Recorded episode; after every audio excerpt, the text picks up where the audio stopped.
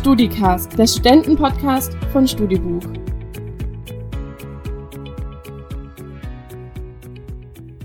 StudiCast extra Spezial Brennpunkt Sonderformat in Überlänge live aus Stuttgart. So, übergeordnetes Thema unserer heutigen Folge lautet Halt in der Ungewissheit finden. Wir haben ja größtenteils das Glück, dass sich unsere Ungewissheit eher darauf bezieht, ob es noch eine Folge Tiger King gibt, was mit dem Professor passiert oder ob wir den ersten Termin unseres Friseurs nach der Zwangspause wieder bekommen. Aber trotz allen positiven Tendenzen sagen uns die Experten rund um Mr. Christian D, dass wir noch ein bisschen Geduld haben müssen und äh, lasst uns das bitte auch nicht übers Wochenende vergessen. Das Wochenende wird uns mit tollen Temperaturen wahrscheinlich nur dazu einladen, den Sicherheitsabstand mal wieder zu betreten. Aber lasst uns das jetzt durchziehen. Wir haben das jetzt drei Wochen echt gut hinbekommen und soll doch jetzt nicht alles für die Katz gewesen sein. Apropos Katz, da gibt es ja mittlerweile auch irgendwie Theorien, ob denn Katzen Virenschleudern sind und ob die vielleicht während der Krise auch drin bleiben sollen. Meine Meinung, ja, weil ich habe nämlich einfach keinen Bock auf Katzen unabhängig von irgendwelchen Krisen. Also lasst die bitte drin. Und äh, in diesem Zug möchte ich auch alle meine Freunde grüßen, die eine Katze daheim haben und äh, mich immer wieder darauf hinweisen, ich soll doch nicht so über Katzen lästern. Gern geschehen. So, von den Katzen komme ich zu einem weiteren lustigen Tier, bevor es dann auch wirklich irgendwann mal losgeht. Und zwar Falls ihr einfach mal wieder jemanden zum Reden braucht, habe ich da was für euch. In zahlreichen Parks in Großstädten, ich habe nachgeschaut, Stuttgart, Köln, Wiesbaden, Düsseldorf oder Heidelberg, da haben sich vor Jahren sogenannte Gelbkopf-Amazonen angesiedelt. Das ist eine Papageienart, die war eigentlich vom Aussterben bedroht, hat sich aber durch das Ansiedeln in freier Wildbahn wieder vermehrt und die reden ziemlich viel, ziemlich laut und ziemlich schrill. Ich weiß nicht, ob die euch zuhören oder ob die antworten, probiert am besten mal aus. Aber hey, ich gebe ja nur den Anstoß. Was ihr dann draus macht, ist eure Sache. Meine erste Gesprächspartnerin heute hat meines Wissens nach noch nie mit Gelbkopf-Amazonen Kontakt aufgenommen. Dafür hat sie gerade auch relativ wenig Zeit. Sie ist nämlich in einem systemrelevanten Beruf. Sie arbeitet als Gesundheits- und Krankenpflegerin in einem Stuttgarter Krankenhaus. Mit Stress kann diese junge Frau also definitiv umgehen, aber natürlich stellt auch diese Krise sie vor neue Herausforderungen. Deswegen bin ich mal sehr gespannt, was sie uns aus ihrem Arbeitsalltag und auch ihrer Gefühlswelt gerade erzählt und sage erstmal herzlich willkommen, Celine, und vielen Dank, dass du dir heute die Zeit genommen hast. Hi, Daniel. Tommy Schmidt, den meisten bekannt vom Podcast Gemischtes Hack, sagte neulich, Corona sei doch so ein bisschen wie Liebeskummer, weil Corona momentan irgendwie das Erste ist, an was wir morgens denken und auch das Letzte, wenn wir abends zu Bett gehen. Hand aufs Herz, wie sieht's da bei dir aus? Nein und ja. Irgendwie gibt es ja gerade auch gar kein anderes Thema mehr. Ähm, deswegen denke ich natürlich auch oft über das Thema nach und versuche auf der anderen Seite mir eben Bewusstheiten zu nehmen, in denen ich nicht an Corona denke, wie zum Beispiel abends vorm Schlafengehen oder morgens vor dem Frühstück. Momentan sieht es ja so aus, als würden die Maßnahmen der Kontaktsperre Wirkung zeigen. Die Fallzahlen gehen nicht mehr so schnell nach oben. Die Lage ist aber weiterhin von Ungewissheit geprägt. Wie gehst du damit um, dass du abends eigentlich nicht weißt, was dich am nächsten Morgen vielleicht erwartet? Mir fällt diese Ungewissheit, die du angesprochen hast, auch sehr schwer. Gerade in meinem Job ist man halt auch ständig mit der Situation konfrontiert und irgendwie fühlt es sich seit Wochen an, als wäre es die Ruhe vor dem Sturm und es tut sich halt nicht so viel. Natürlich fahren wir die Intensivkapazitäten hoch und Personal wird irgendwie hergeholt. Aber man bekommt dann durch die Medien schon eher mit, dass es in anderen Kliniken angespannter ist und dass da eben die Kapazitäten eben auch schon erreicht sind und gibt einem schon auch ein komisches Gefühl und man fragt sich natürlich auch, können wir das alles schaffen? Wie hat sich das Miteinander bei euch im Krankenhaus verändert? Redet ihr mehr miteinander? Tauscht euch über das, was da eben in den Medien so berichtet wird, aus? Oder versucht ihr zumindest in den Pausen beispielsweise dieses Thema irgendwie für ein paar Minuten zur Seite zu legen? Unser Miteinander hat sich gar nicht so sehr verändert.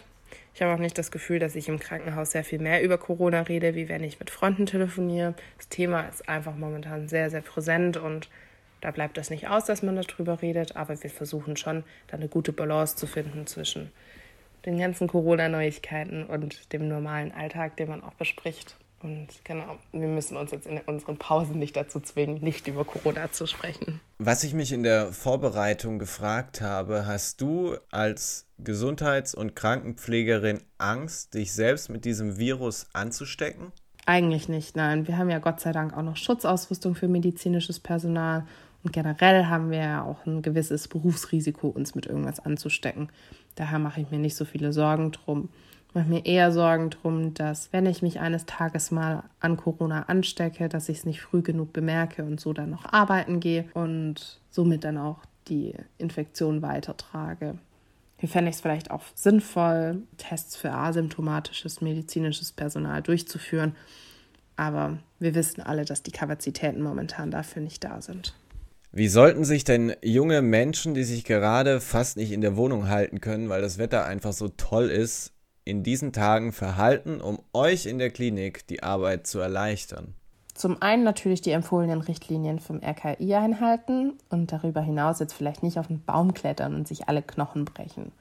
Ähm, dann werden nämlich wichtige Plätze im Krankenhaus mit Fällen belegt, die vermieden hätten werden können.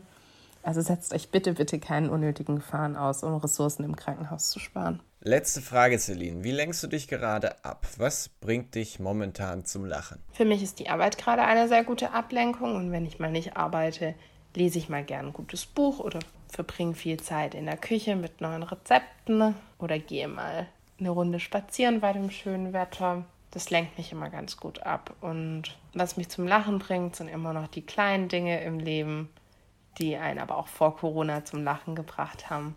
Und natürlich das Telefonieren mit Freunden und Verwandten hilft mir auch sehr, die Zeit momentan zu überstehen. Celine, vielen Dank für den Einblick in äh, deine Welt gerade. Ich wünsche dir, dass du diese Krise gesund überstehst und äh, dir deine positive Einstellung auf jeden Fall beibehältst. Und danke dir nochmal sehr für deine Zeit. Danke, dass ich Teil des Podcasts sein durfte. Ich wünsche dir auch noch eine gute Zeit und bleib gesund. Wir bekommen ja gerade auch viel Post von euch und da waren diese Woche auch ein paar Nachrichten dabei, die nicht so positiv und schön waren, wo ihr euch geärgert habt und das vor allem über das Verhalten von Oma und Opa in der Öffentlichkeit. Ich habe Nachrichten bekommen, die beklagen, dass die Jungen doch gar nicht diejenigen wären, die da draußen sitzen, sondern die älteren Menschen, die Straßen beispielsweise in Stuttgart beherrschen. Ihr habt uns berichtet über Situationen, in denen ihr angeblafft werdet, weil ihr angeblich den Sicherheitsabstand nicht einhaltet. Ihr habt uns geschrieben über kritische Situationen am Supermarktregal. Und äh, ja, ich bin sehr froh, dass mein nächster Gast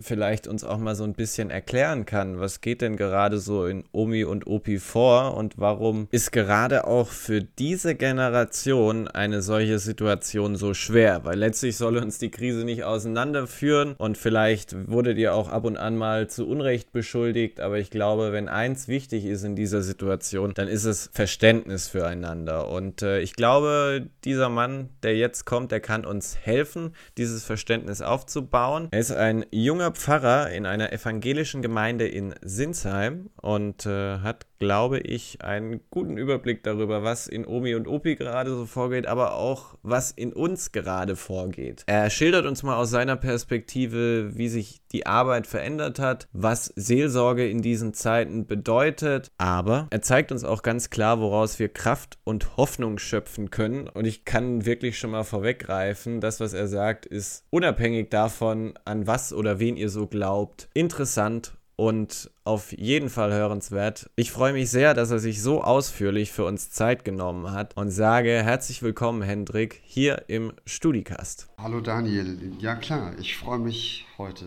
bei dir sein zu können. Hendrik, auch die Pfarrer sind mittlerweile sehr viel ans Homeoffice gebunden. Wie oft verlässt du denn gerade noch deine Wohnung? Ja, wie wir alle verlasse ich das Haus deutlich weniger in den letzten Tagen und Wochen privat eben noch, um einzukaufen oder mal mit dem Hund rauszugehen. Wir haben einen jungen Welpen seit ähm, drei Wochen. Aber auch beruflich hat sich mein Leben deutlich verändert und spielt sich viel mehr am Schreibtisch ab.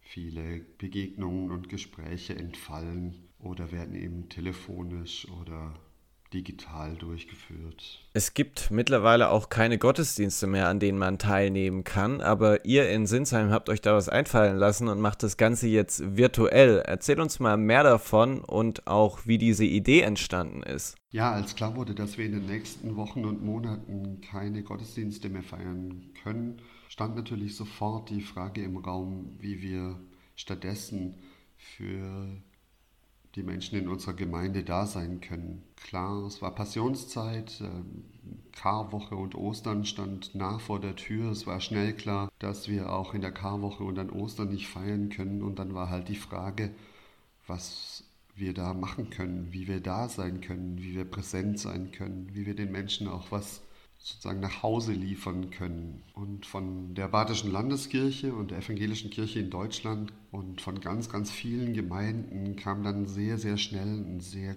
mit sehr großer Innovationsfreude ähm, Ideen und auch Umsetzungen und Angebote, wie man eben jetzt unter den Bedingungen irgendwie noch Kirche sein kann. Gebündelt hat sich das dann ziemlich schnell unter dem Hashtag Kirche zu Hause oder für Barten Kirche begleitet. Und da gibt es jetzt ziemlich viele verschiedene Angebote, vom Wort zum Sonntag über eben digitale Gottesdienste oder Online-Andachten bis hin zu Livestreams von Gottesdiensten. Wir haben uns entschieden, weder einfach nur ein Wort zum Sonntag zu machen, weil uns da die geistliche Komponente ein bisschen gefehlt hätte, noch einen Livestream-Gottesdienst zu machen, sondern eben eine vorproduzierte Online-Andacht, die wir regelmäßig auf unsere Homepage stellen, eben jeden Sonntag und jetzt in der Karwoche fast jeden Tag. Das erschien uns unter den Bedingungen, die wir hier in Sinsheim haben, als die beste Möglichkeit, eine qualitativ möglichst hochwertige Andacht zu produzieren, denn wir sind natürlich alles Laien und mussten jetzt in relativ kurzer Zeit die technischen Voraussetzungen schaffen und uns das Know-how aneignen, um überhaupt ordentlich produzieren zu können, bei aller Laienhaftigkeit der Ergebnisse, die wir natürlich immer noch haben. Also ich bin ziemlich stolz auf das, was wir da machen im Moment. Aber klar sieht man dem allem an, dass wir kein Produktionsteam im Hintergrund haben und keine teure Technik, sondern dass wir mit einer Spiegelreflexkamera und einem Camcorder aufnehmen. Du hast dann auch noch die ehrenvolle Aufgabe, diese virtuellen Gottesdienste zu schneiden. Bestimmt einiges an Arbeit, oder? Ja, bis vor wenigen Wochen war ich noch Pfarrer. Jetzt bin ich irgendwie in die Filmbranche gewechselt. Nee, ähm, also Spaß beiseite. Ja, ähm, ich schneide die ganzen Videos und habe schon mal gesagt, verantworte sozusagen die ganze Technik. Das ist schon viel Arbeit, aber ich habe das Glück, dass meine Kolleginnen mir den Rücken ziemlich frei halten in der letzten Zeit, weil sie eben auch sehen, wie viel Aufwand das für mich bedeutet. Ähm, ich will gar nicht mal sagen, dass es so viel Aufwand per se wäre, aber für mich, der das noch nie in dem Stil gemacht hat, ist es einfach viel Arbeit, sich reinzuarbeiten in die Computerprogramme, in die Technik, in die Frage, wie kriege ich eigentlich den Ton aufgenommen, wie kriege ich die Tonspur und die Filmspur aneinander gelegt mit den technischen Voraussetzungen, wie kann ich eine Orgel aufnehmen in der Kirche, der eben nicht unbedingt ein Instrument, das man einfach abnehmen kann oder wo man einfach ein Mikrofon so davor stellt oder dann vielleicht doch, aber welches Mikrofon? Solche Fragen beschäftigen mich jetzt in der letzten Zeit und kosten deswegen einfach viel mehr Zeit, als wenn ich jetzt Profi wäre, der das gelernt hätte oder auch nur einen Volkshochschulkurs gemacht hätte dazu, sondern mir das jetzt eben alles irgendwie autodidaktisch drauf schaffen muss. Aber es macht auch Spaß. Es sind natürlich auch Kompetenzen, die im 21. Jahrhundert nicht die blödesten Kompetenzen sind, die man haben kann oder die man sich aneignen kann. Und jetzt habe ich eben den Raum, den ich sonst aus meinem Arbeitsalltag heraus nicht hätte. Lohnt sich denn diese Arbeit? Also wird das gut angenommen und ist vielleicht sogar ein Modell für die Zukunft? Ja, die Arbeit lohnt sich unbedingt. Wir bekommen ganz tolle Rückmeldungen. Menschen, die sich super freuen, eben jetzt trotz allem zu Hause abgeholt zu werden und eben Andachten zu feiern und geistliche Impulse zu bekommen. da ist die Rückmeldung auch sehr, sehr vielfältig, auch sehr differenziert. Das freut uns total. Was mich besonders freut, ist einfach auch die unterschiedliche Spannbreite von Menschen. Menschen, die in den Gottesdienst kommen, aber auch welche, die sonst eher nicht in den Gottesdienst kommen. Junge Menschen, Menschen mittleren Alters, aber auch Menschen, die älter sind als 70 oder 80, bei denen man jetzt erstmal nicht denkt, dass die so ein großes Interesse an einer digitalen Andacht haben. Ganz witzige Anekdote dazu vielleicht. Ähm, eine Dame, die war so begeistert, dass sie ihre ganze Corona-Vorsicht über Bord geworfen hat und zu uns ins Pfarramt kam und gesagt hat, ja, ich weiß, ich sollte hier jetzt eigentlich nicht sein, aber ich wollte nur mal sagen, so schön, dass Sie diese Andachten machen und es macht mir so das Herz leicht, diese Andachten anschauen zu dürfen und anschauen zu können. Vielen, vielen Dank. So, und das finde ich eine total schöne Rückmeldung ähm, und auch eine unerwartete. Aber man sieht auch auf den Klickzahlen bei YouTube, aber auch bei uns auf der Homepage, äh, bei allen Unklarheiten, die es da irgendwie auch immer gibt, dass der Traffic auf unserer Homepage einfach deutlich zugenommen hat und dabei eben speziell auch die Andachten geklickt und angeschaut werden. Und das freut mich irgendwie als junger Pfarrer ganz besonders, weil ich natürlich finde, dass das ein Modell für die Zukunft sein kann. Ein Modell, das es auch ohne Corona ein Modell hätte werden können oder sollen vielleicht auch. Aber eben aus dem Alltag heraus wäre es schwierig gewesen, sich die ganzen Kompetenzen anzueignen. Uns schwebt, glaube ich, schon vor, dass wir auch, wenn wir wieder in den normalen Betrieb übergehen, irgendwann weiterhin regelmäßig solche Andachten produzieren wollen, die man dann aber auch langsam so entwickeln kann, dass sie eben ein zusätzliches Angebot zu den Gottesdiensten sind und nicht eine einfache Wiederholung dessen, was sonntags im Gottesdienst sowieso passiert. Ein wichtiger Teil deiner Arbeit ist die Seelsorge, sei es sich um Menschen zu kümmern, die gerade trauern oder allein sind. Wie schwer ist das in diesen Zeiten, diesem Part deiner Arbeit gerecht zu werden? Ja, das ist zurzeit wirklich fürchterlich schwer. Seelsorge ist ja angewiesen auf Begegnung. Und natürlich sind wir Pfarrerinnen und Pfarrer telefonisch oder per Mail oder auch digital irgendwie ansprechbar.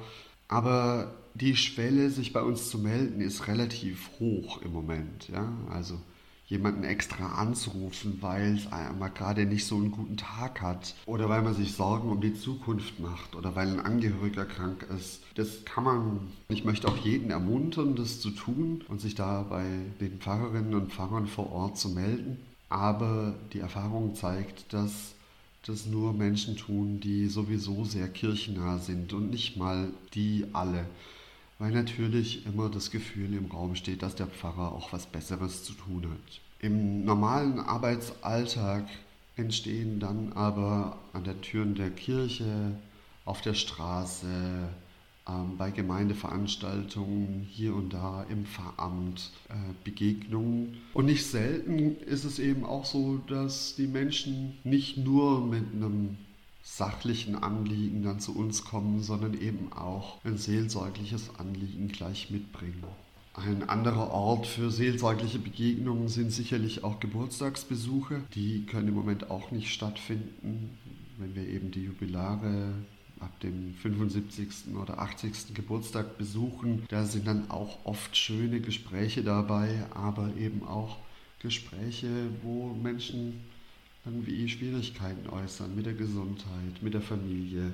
Aber auch das findet im Moment nicht statt und ist auch telefonisch ganz schwer äh, zu leisten. Und der dritte und vielleicht wichtigste oder schwerwiegendste Punkt, an dem wir seelsorglich arbeiten, sind eben Beerdigungen. Das ist eben auch super schwierig, weil wir durch die ganzen Einschränkungen bei der Beerdigung einfach viel damit zu tun haben, einfach mit den Bedingungen irgendwie umzugehen. Ja? Also es dürfen nur noch begrenzte Anzahl von Personen mit auf den Friedhof, nur Menschen, die verwandt sind, keine Freunde, keine Vereinskollegen oder so. Das ist natürlich für die Trauer der Angehörigen super schwierig, weil die eben nicht ihre Dankbarkeit zum Ausdruck bringen können auf die gewohnte Weise.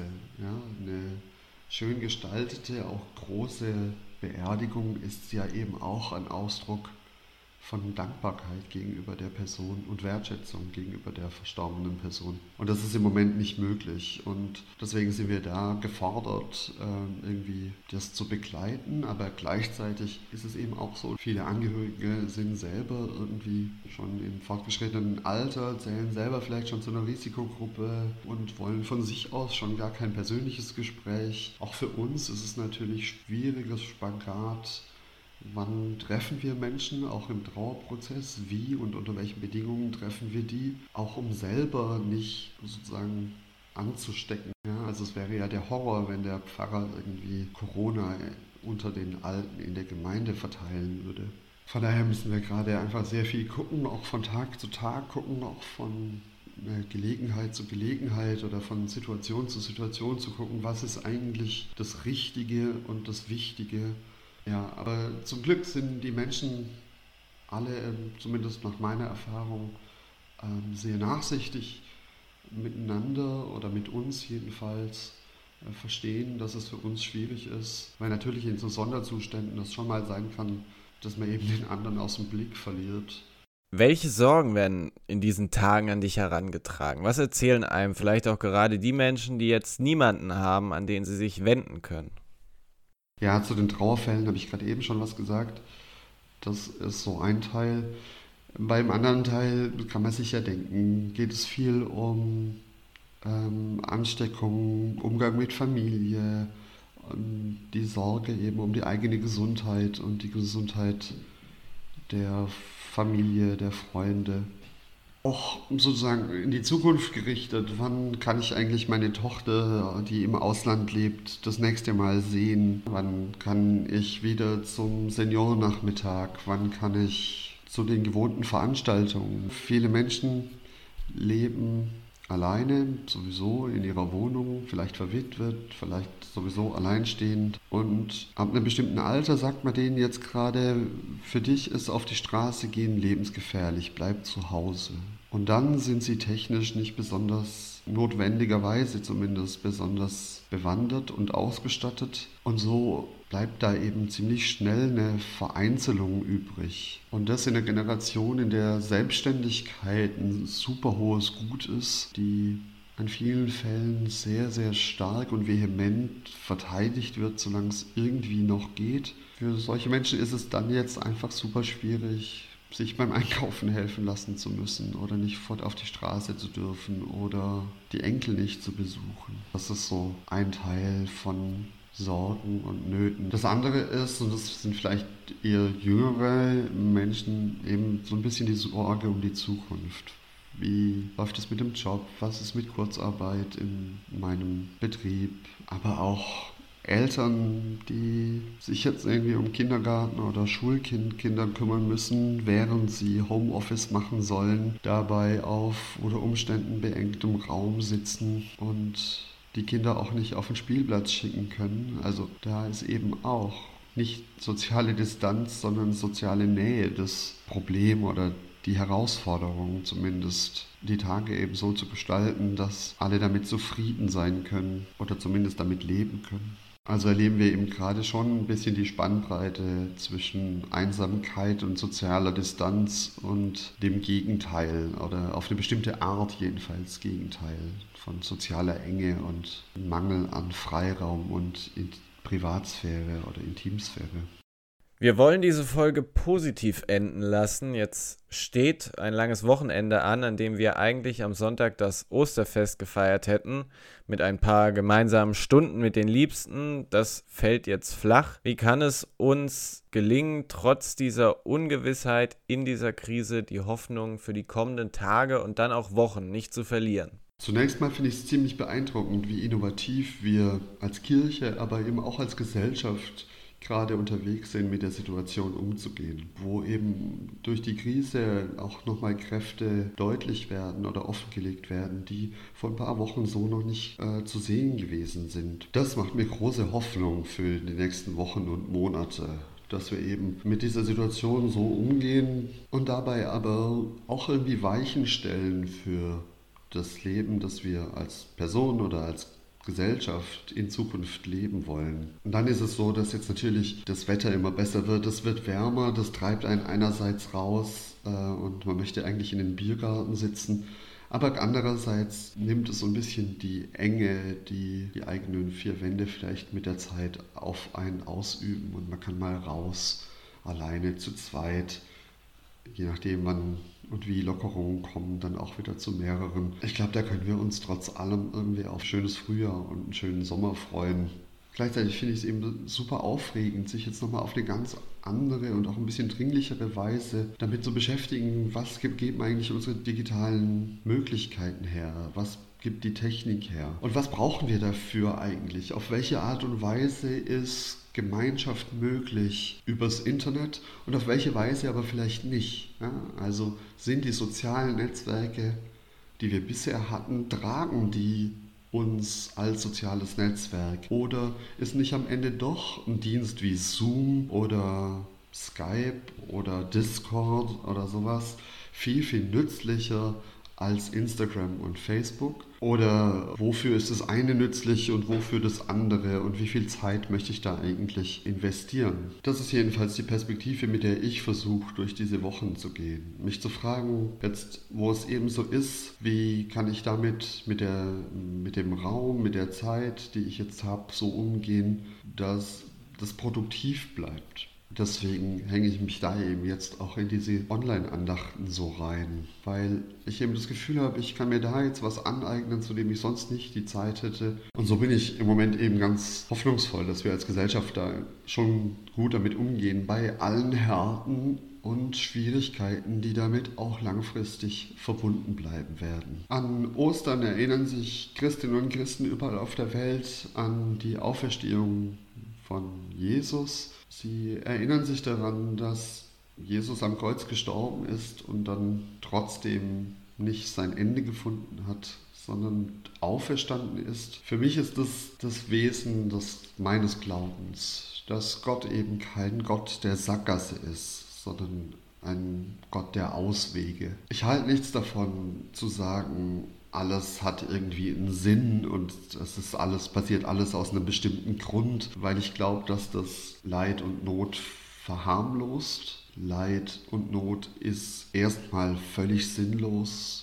Tod und Zerstörung sind völlig sinnlos. Flüchtlingscamps in Griechenland sind völlig sinnlos. Aber mit der Perspektive von Ostern auf unsere Situation oder auf unser Leben zu blicken, bedeutet, eben in diesem Leid und in dieser Not das Vertrauen und die Hoffnung zu behalten, dass Gott auch aus den tiefsten Sackgassen und den größten Ausweglosigkeiten gemeinsam mit mir neue Wege finden kann. Nicht um dem Leid Sinn zu verleihen, sondern um aus dem Leid herauszukommen und einen neuen Anfang, ein neues Leben wagen zu können. Und wenn ich mit der Perspektive auf diese Krise schaue, dann ist es eben auch aus dieser Perspektive für mich überhaupt gar keine hoffnungslose Situation, sondern ich lebe in diesen Tagen in dem Vertrauen, dass Gott mit uns Menschen gemeinsam Wege finden wird, das zu bestehen sagt Pfarrer Hendrik Fränkle aus Sinsheim. Und damit sind wir schon fast am Ende dieser Folge. Ich habe noch eine Ankündigung in eigener Sache. Uns gibt es bald bei YouTube zu finden. Da arbeitet die Marketingabteilung von Studibuch allen voran. Meine liebe Kollegin Kim gerade mit Hochdruck dran, dass wir da mit coolem Design unsere Folgen ab sofort präsentieren. Da wird sich in den nächsten Tagen und Wochen einiges tun.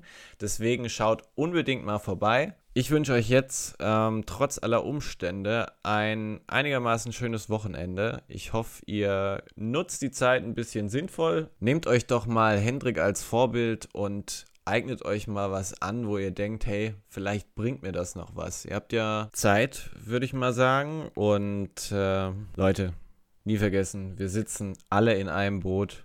Oder um es mit den Worten von Zac Efron, Vanessa Hutchins, Ashley Tisdale und Lucas Grabeel aus High School Musical zu sagen, We are all in this together. In diesem Sinne, bleibt gesund. Wir hören uns nächste Woche.